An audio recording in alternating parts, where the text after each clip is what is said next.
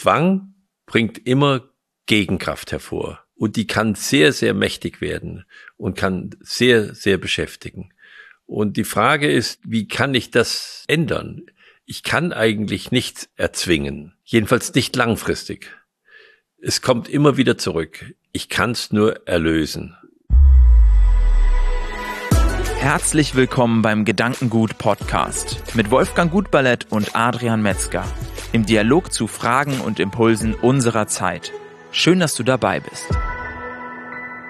In dieser Folge möchte ich mit Wolfgang sprechen über das Thema, was aus Zwang entsteht. Und ich muss sagen, Zwang hört sich für mich erstmal total schlimm an, weil auf der einen Seite muss ja erstmal eine Machtposition da sein und auf der anderen Seite eine Abhängigkeit, damit es überhaupt zum Zwang kommt. Und Zwang kann dann kurzfristig vielleicht für die Person mit der Machtposition das gewünschte Ergebnis herstellen, aber man muss sich ja natürlich auch die Frage stellen, was entstehen daraus für Nachteile, was entstehen daraus für Folgen.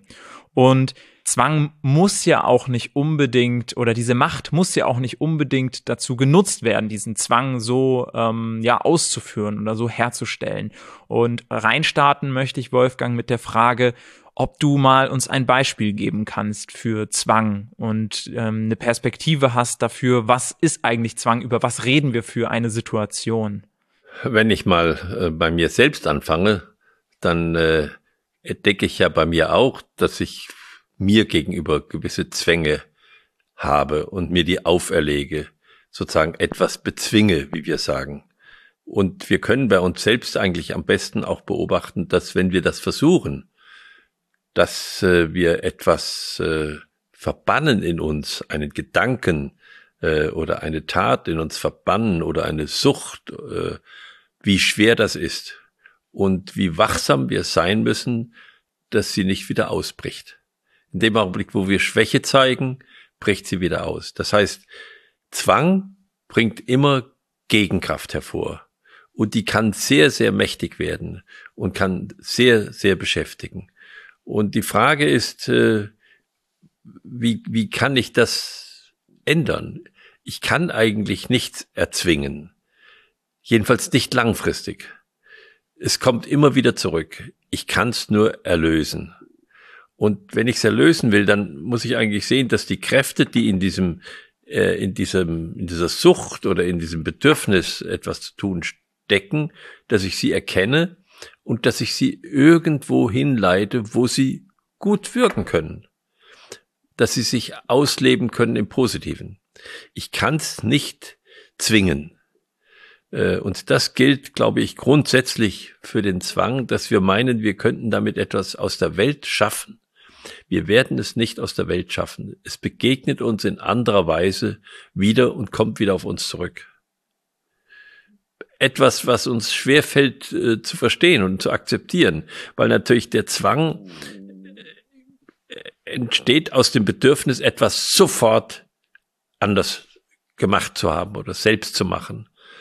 Und äh, dieses sofort, das funktioniert eigentlich nicht ich selbst mache mir bei mir immer so ein Bild und sag, ich bin ja sehe mich auch als faulen Esel in mancherlei Hinsicht und äh, bequem. Und äh, wenn ich dann mich sehe, so innerlich, wie ich hinter mir äh, sturem Esel stehe und versuche mich in eine Richtung zu bringen, äh, die ich eigentlich nicht so gerne gehe, dann frage ich mich immer, wie bringe ich das hin, dass ich vom geschoben und gedrückt und gezwungen werden, angezogen werde. Und das ist nämlich genau die andere Bewegung, dass ich angezogen werde von etwas und dass ich meine, meine Interesse und meine Wachheit und meine Kraft auf etwas hinrichte und nicht gegen etwas richte. Und das ist die große Kunst. Wie kommt man dann bei sich selbst von hinten nach vorne? Warum ist das so schwierig?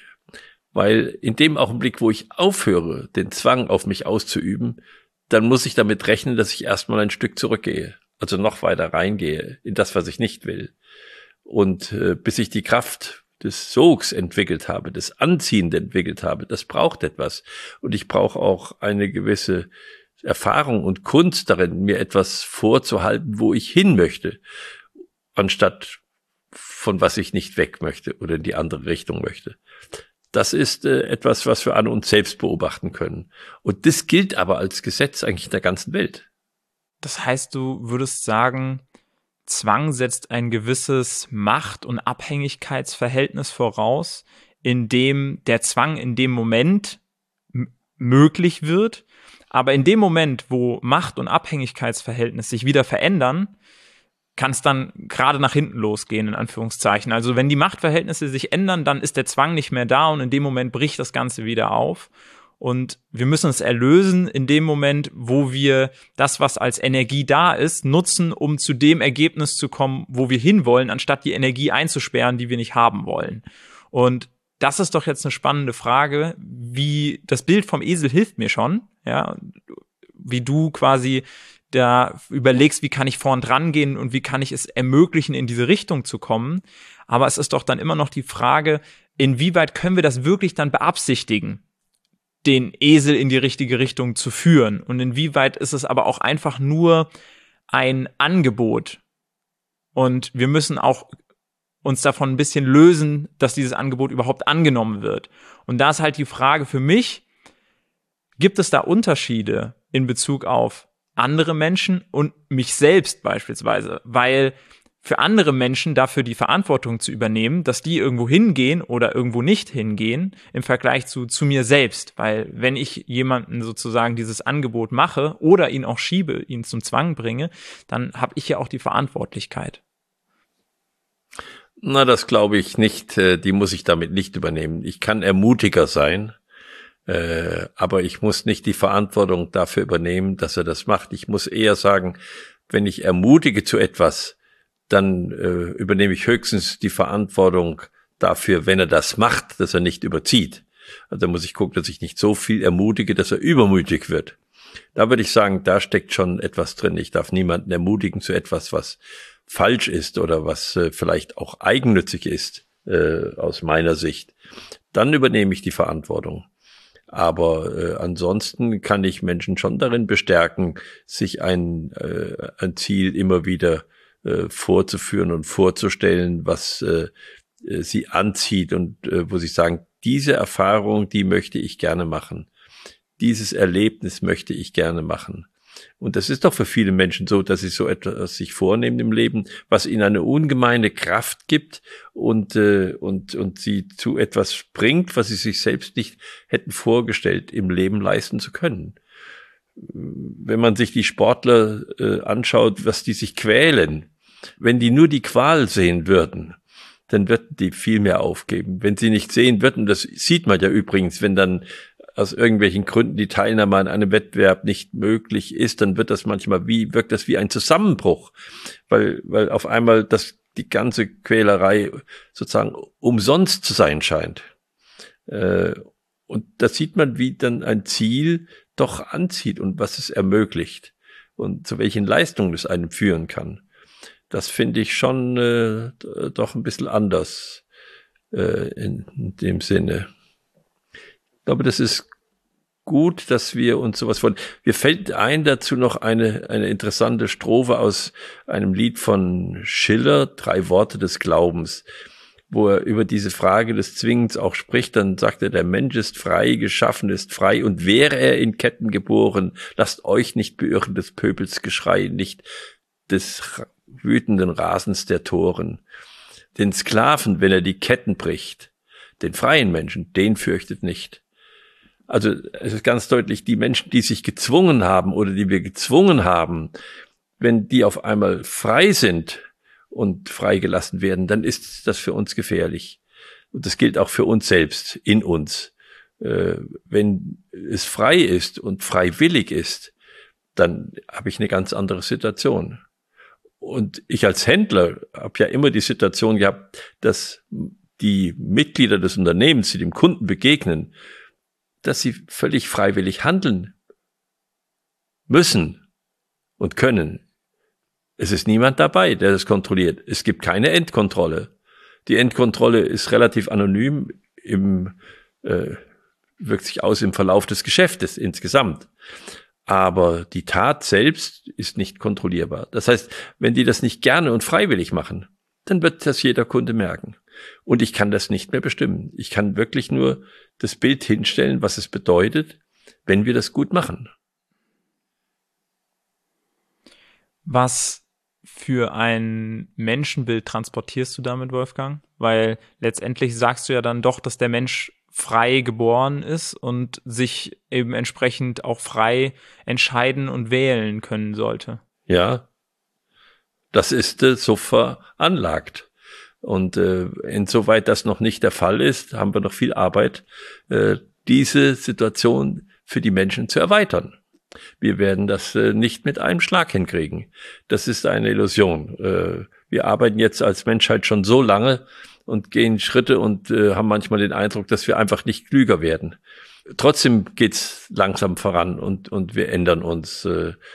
Aber da ist noch viel zu tun.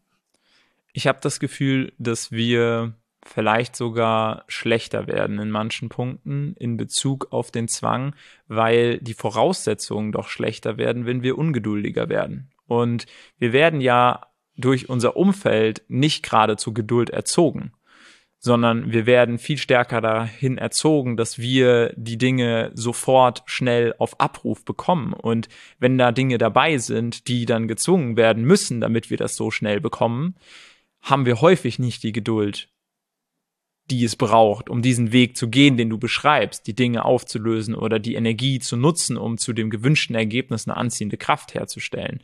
Und dementsprechend ist doch die Frage, wie werden wir mehr zu Menschen, die zum einen darüber nachdenken und sich einen Weg überlegen und vorstellen können, der uns ohne Zwang zum gewünschten Ergebnis, zur gewünschten Situation bringt und auf der anderen Seite wir letztendlich es auch nutzen, diese Energie für uns und die Geduld haben und das Vertrauen haben, dass es zu der gewünschten Situation kommt und wir uns mit dem Zwang eher selbst im Weg stehen. Ja, wir können ja eigentlich immer nur bei uns anfangen und dann von uns aus auf andere wirken. Und wenn wir uns davon frei machen, dass irgendetwas unbedingt erfolgen muss, sondern wir das mit den anderen Menschen und für die anderen Menschen machen und sie auch als Menschen dabei achten, dann wird sich das fortpflanzen. Und, und je mehr wir das nicht tun, desto mehr wird sich auch das wieder verengen. Und ich sehe auch, dass wir im Augenblick in einer Phase sind, wo wir da meinen, es müsste unbedingt irgendetwas geschehen. Und wir in gewisser Weise süchtig auf etwas schauen, was wir uns wünschen. Und das müssten wir ein bisschen streichen und müssen sehen, dass ähm, das, was wir von uns aus der Welt geben können, dass das fruchtbar wird.